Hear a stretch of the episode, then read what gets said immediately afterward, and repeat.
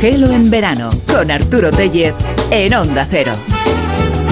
Estas tardes hemos disfrutado de algo que nos ha llamado mucho la atención, que nos parecía que podía ser muy interesante para la audiencia y que fue una entrevista, un encuentro telepresencial en el metaverso. Eso fue con Iván Fernández Lobo para, de alguna manera, cruzar dos ámbitos, el de la radio y también el de esa realidad virtual en la que se puede jugar, pero también se pueden favorecer eh, momentos de intercambio social. Esta tarde vamos a centrarnos en lo que es el videojuego y lo que se hace aquí en España, con algunos ejemplos. No podemos ser exhaustivos, es imposible, pero sí dar algunos aldabonazos, eh, mostrar algunas de esas capacidades que tenemos en nuestro país, donde hay potencia y sobre todo hay talento, para desde inventar una chaqueta que te permite eh, videojugar, vamos a hablar con una empresa que está radicada en Málaga, y también para tener una experiencia inmersiva para jugar al golf, al videogolf, podríamos decir, ¿verdad? Bueno, pues en el TI nos encontraremos a Iván Fernández Lobo y a sus invitados dentro de un rato. En esta tercera hora ya, tercer tramo de Gelo en verano, que mira allende nuestras fronteras. Porque los lunes hasta ahora, este mes de agosto, también la última semana de julio, por ser estrictos, los compañeros del orden mundial nos traen las últimas noticias del mundo, nos cuentan muchas curiosidades de las relaciones internacionales. Con nosotros esta tarde, Fernando Arancón y Eduardo Saldaña, a quien ya saludamos. Fernando, Eduardo, buenas tardes.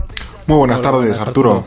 Bienvenidos. Va a ser muy interesante como todos los capítulos, pero hoy muy especialmente por razones que están al alcance de cualquiera que tenga un poco de perspicacia. Porque antes de meternos en el tema central, como hemos anunciado, el eh, asunto de Afganistán cuando empezamos el eh, programa, también pregunta, pregunta de los oyentes, ante esta, esta vez soy yo el que os pregunta. Sí, porque es que un día eh, que no tenía nada que hacer, me dediqué a mirar el Google Earth y me encontré con una isla, la isla Bouvet, eh, que es soberanía de Noruega, una isla que está bastante lejos del país escandinavo, porque esto está, ¿verdad, Eduardo?, en el Atlántico Sur.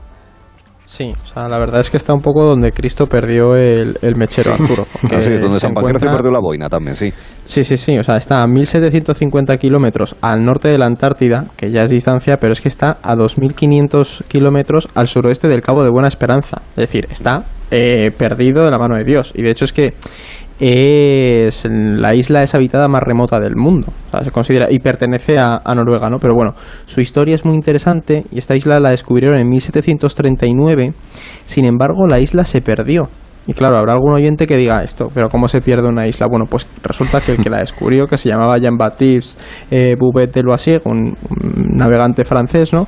Anotó mal las coordenadas y cuando la gente iba a buscarla no encontraba la isla, ¿no? Entonces estuvo por ahí perdida en la mar hasta que ya en 1825, pues, no, en 1808, perdón, sí que se encontró de nuevo.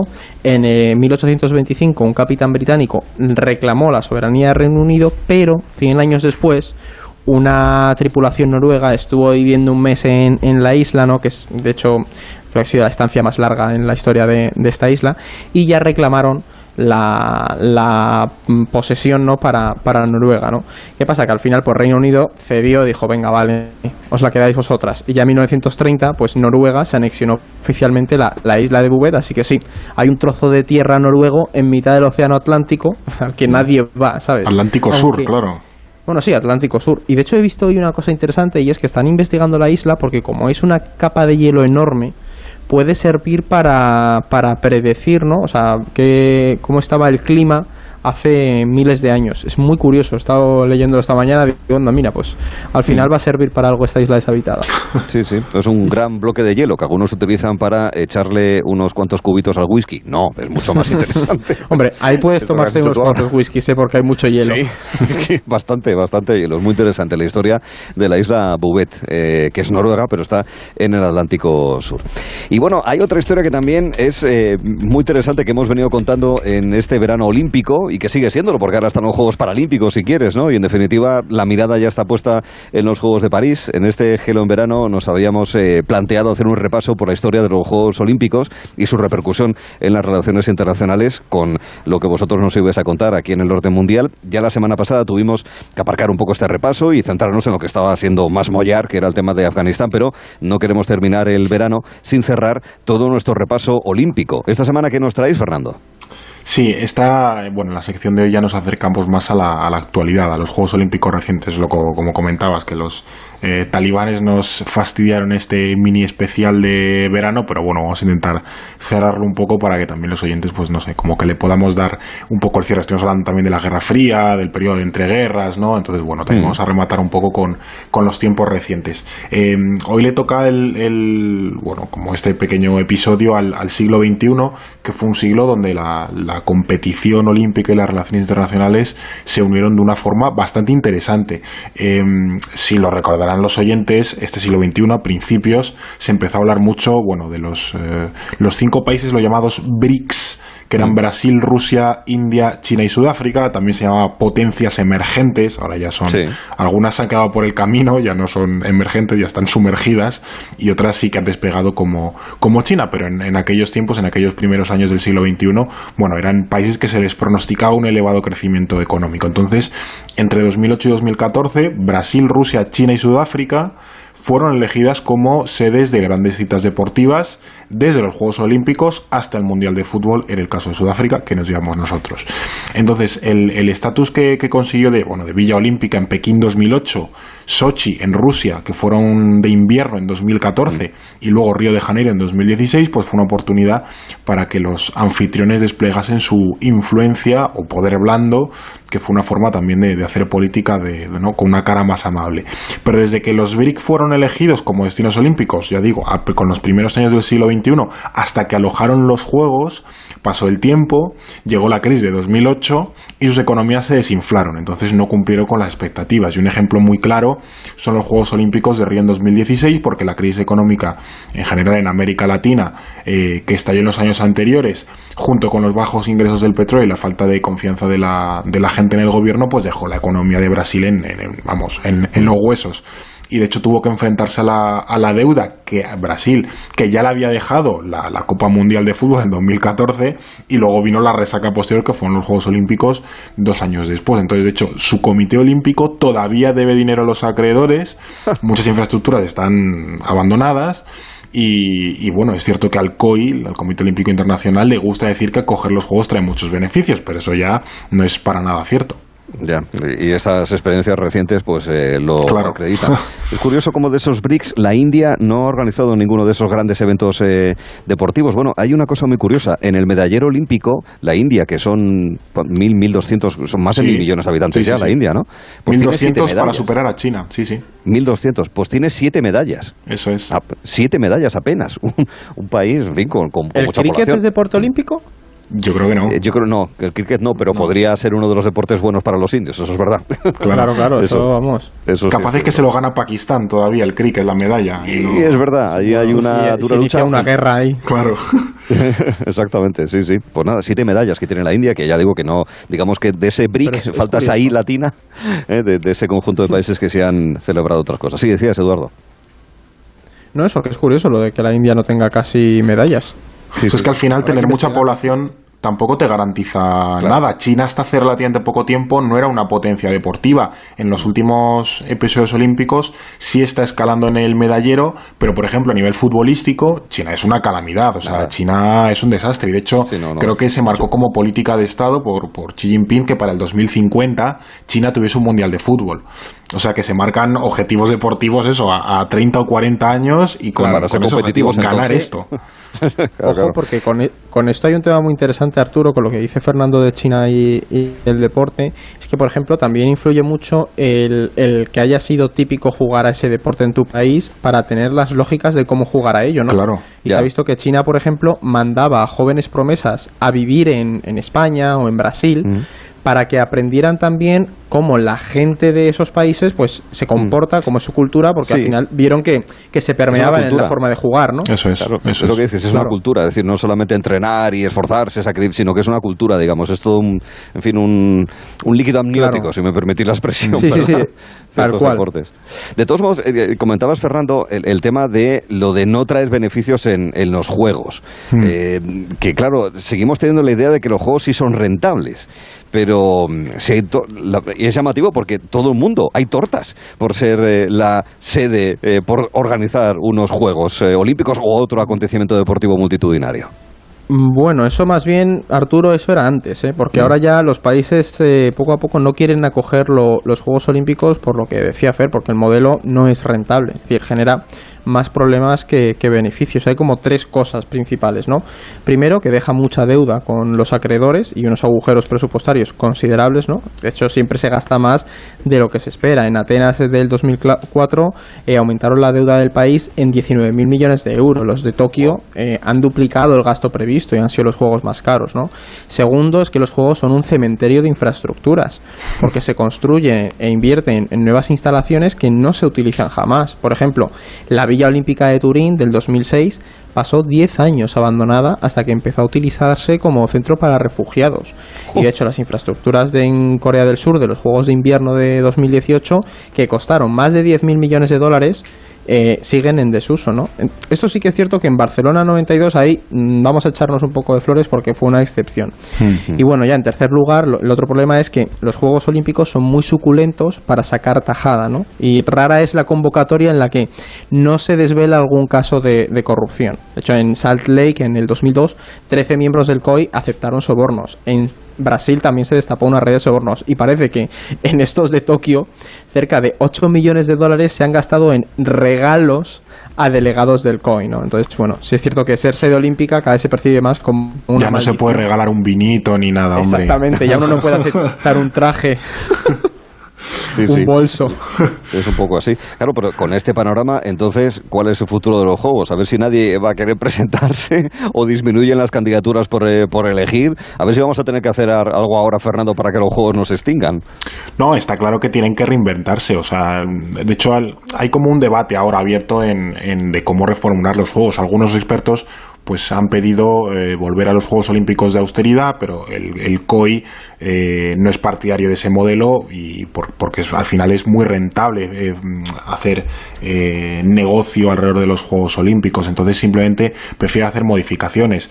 Por eso está precisamente incluyendo nuevos deportes, que, que para rejuvenecer un poco los, los Juegos Olímpicos atraer a nuevos sectores de la población que crezcan en audiencia, que se vuelvan más virales, etcétera, etcétera, ¿no? Entonces, eh, bueno, lo que sí parece que se está estudiando es que el, el, COI permitirá que se presenten candidaturas conjuntas para que los Juegos Olímpicos puedan celebrarse en varias ciudades y países a la vez, como está ocurriendo con los mundiales. Los mundiales de fútbol ahora es, o las Eurocopas, o la Eurocopa. Ahora es, claro, ahora es muy habitual que se celebren de manera conjunta entre varios países, pero hasta hace muy poco tiempo lo celebraba un país y punto. O sea, no, ahora ya pues eso, que si la candidatura de España y Portugal, que si uno, pues eso, el que hemos visto este año de por toda Europa, eh, creo que había una candidatura que era de Estados Unidos y México, o sea que, bueno, que también los tiempos van cambiando y es cierto que, claro, si para una ciudad es como mucha carga económica, pues bueno, también puede ser eh, muy atractivo para un país decir, bueno, pues a lo mejor en vez de meterlo solo en una ciudad, pues lo reparto en varias y se genera un, como un reparto y un impacto turístico más, eh, más amplio, ¿no? Entonces es cierto que el COI parece, bueno, comprometido también con ese principio de sostenibilidad y, dejar atrás el modelo de grandes eh, gastos en infraestructuras, de ciudades endeudadas durante décadas. Por ejemplo, antes que eh, Edu comentaba los Juegos de Atenas en 2004, se está estudiando que los propios Juegos Olímpicos de Atenas forzasen o vamos o, influyesen bastante de manera bastante fuerte en la crisis de deuda de Grecia porque al final se, se dejaron una pastizal y de hecho creo que algunos eh, alguna infraestructura las hizo Calatrava. Y cuando me enteré dije pues claro no, normal que, que, pasase luego lo que pasase no presupuesto inflado. Claro. Entonces bueno es cierto que el, que el COI va a empezar a tener en cuenta eso. Si por ejemplo ya tiene muchas instalaciones construidas y los Juegos Olímpicos de 2032 de hecho los de París en 2024 Los Ángeles 2028 y Brisbane 2032 ya están adjudicados y en el caso australiano pues las autoridades ya dijeron que tenían el 84% de las instalaciones construidas y un presupuesto equilibrado, lo cual es como bastante, bastante sobreseguro, ¿no? Y de hecho también ha habido otra alternativa bastante curiosa, que es eh, hacer Atenas sede permanente de los Juegos, evidentemente en honor a su legado histórico, porque claro, si el país tiene ya las instalaciones eh, olímpicas de manera permanente, a lo mejor habría que darle un poquito de pintura a las de 2004 y solo los destina a los Juegos Olímpicos, pues claro, al final cada cuatro años eh, si las acaba rentabilizando. Es cierto que es una alternativa un poco extraña porque, bueno, también a lo mejor otras partes del mundo quieren su parte tajada, entonces no es la solución como más eficiente. Sí, sí. Yo los llevaría a Olimpia directamente. Entonces, para que darle más vueltas. Yo que y hacer las pruebas antiguas, no estas cosas modernas que. Claro, Esto, de la escalada, quitando a Álvaro Ginés. A Álvaro Ginés le dejamos hacer lo que quiera, ¿verdad? Pero sí, sí te decías, Eduardo. Bueno, que la lucha grecorromana sigue ahí, ¿eh? Claro, mm. claro. Sí, sí, sigue siendo deporte olímpico, sí, señor. Y si no, en San Marino, que tiene tres medallas, es decir, una medalla por cada 11.000 habitantes, que debe ser récord mundial de medallas por proporción de, habitantes. Una cosa muy. Eso, ojo, Arturo, yo creo que nos lo preguntaste y sacamos un gráfico de esto, ¿eh? ¿Te lo llegamos a ¿Ah, mandar o no? Porque eh, si tenemos un gráfico de las medallas per cápita de las de Tokio. Ah, ah, vale, Oye, pues lo tengo que pues revisar. lo tengo que revisar. Sí, luego te lo mandamos para que lo pongamos en el Twitter, así lo ven los oyentes. Perfecto. Bueno, y vamos a por las cuestiones de actualidad que más que hay Afganistán, claro, pero también hay alguna cosa más. Eh, todos los capítulos que hemos hecho, eh, que yo he hecho con vosotros, todos hemos hablado de Afganistán porque venían y la llegada de los talibanes a poder al final ha marcado la agenda ya desde hace unos cuantos días y muy especialmente desde la semana pasada, claro. Eh, desde entonces ya contamos qué había pasado y cómo habíamos mm. llegado a este punto. Ahora la situación del país, ¿cómo la describirías, Fernando?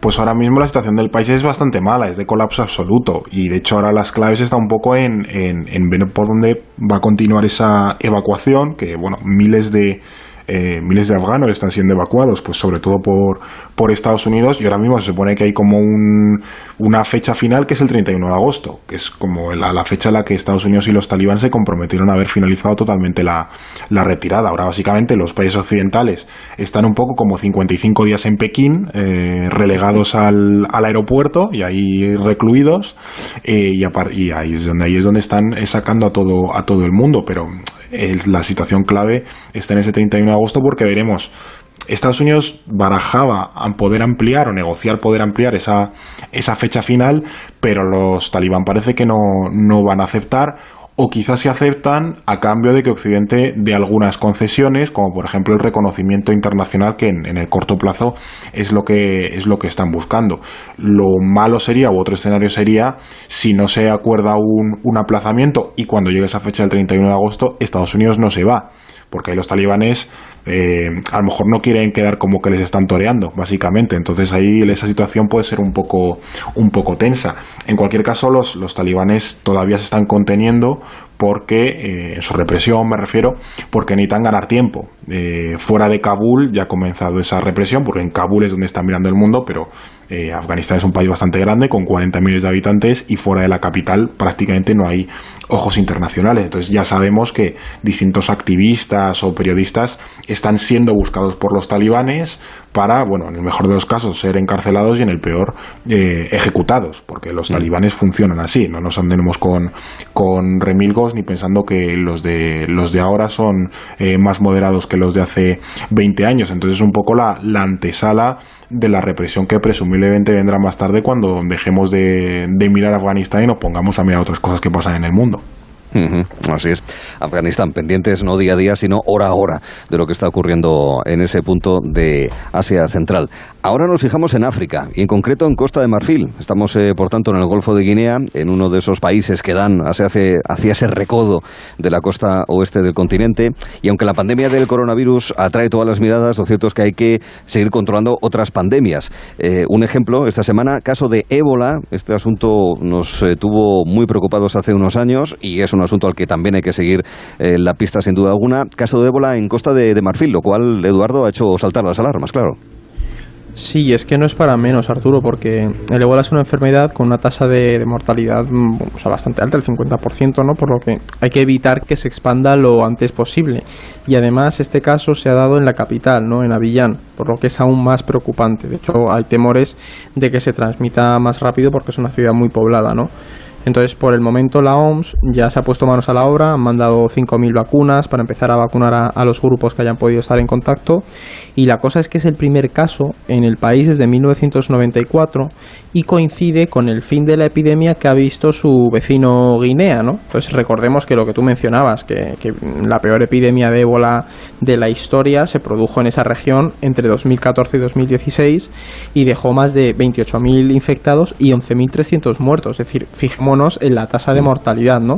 Y tuvo su epicentro precisamente en Guinea, que está al lado de, Costa de Marfil. Mm. La cosa es que lo traemos porque hace unos meses hubo otro rebrote en la República Democrática del Congo, Congo, ¿no? Entonces, algo que la OMS también está controlando porque, oye, la epidemia que hubo en el Congo eh, entre 2018 y 2020 dejó más de 2.000 muertos. Entonces, la cuestión es que el ébola es, una, es muy mortífero, entonces hay que vigilar mucho a esta enfermedad para que no se expanda, así que hay que estar pendientes y bueno, esperemos que esta vez se controle, porque no todo es coronavirus y estos países, mm. países necesitan controlar bastante esta, este tipo de, enfermedades es importante allí y es importante para el conjunto del, del, globo, sin duda alguna.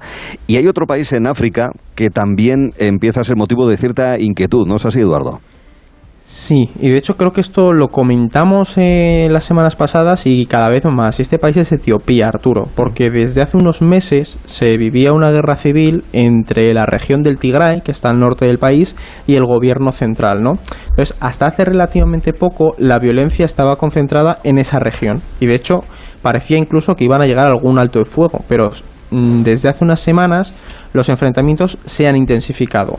Y además hay temores de que la violencia se extienda por todo el país, porque el primer ministro, que es Abiy Ahmed, que recordemos que este señor tiene un premio Nobel de la Paz, ha hecho un llamamiento público a los ciudadanos para que tomen las armas ah. y luchen contra el ejército del Tigray. Es decir, está llevando a cabo una movilización ultranacionalista para lanzar a la, a la guerra total al país. ¿no? Entonces lo que, precisa, lo que preocupa es precisamente ese cambio en la retórica del gobierno, porque al principio parecía que estaba controlada la cosa y que era una guerra entre fuerzas gubernamentales y una región concreta, y sin embargo ahora se está empezando a extender la disputa y es un país que tiene muchísimas divisiones étnicas, ¿no? Entonces esto es muy peligroso y de hecho ya hay grupos étnicos como son los Oromo que se han posicionado del lado del Tigray. Entonces vemos que ya empiezan a, en ese contexto a tener que tomar partido.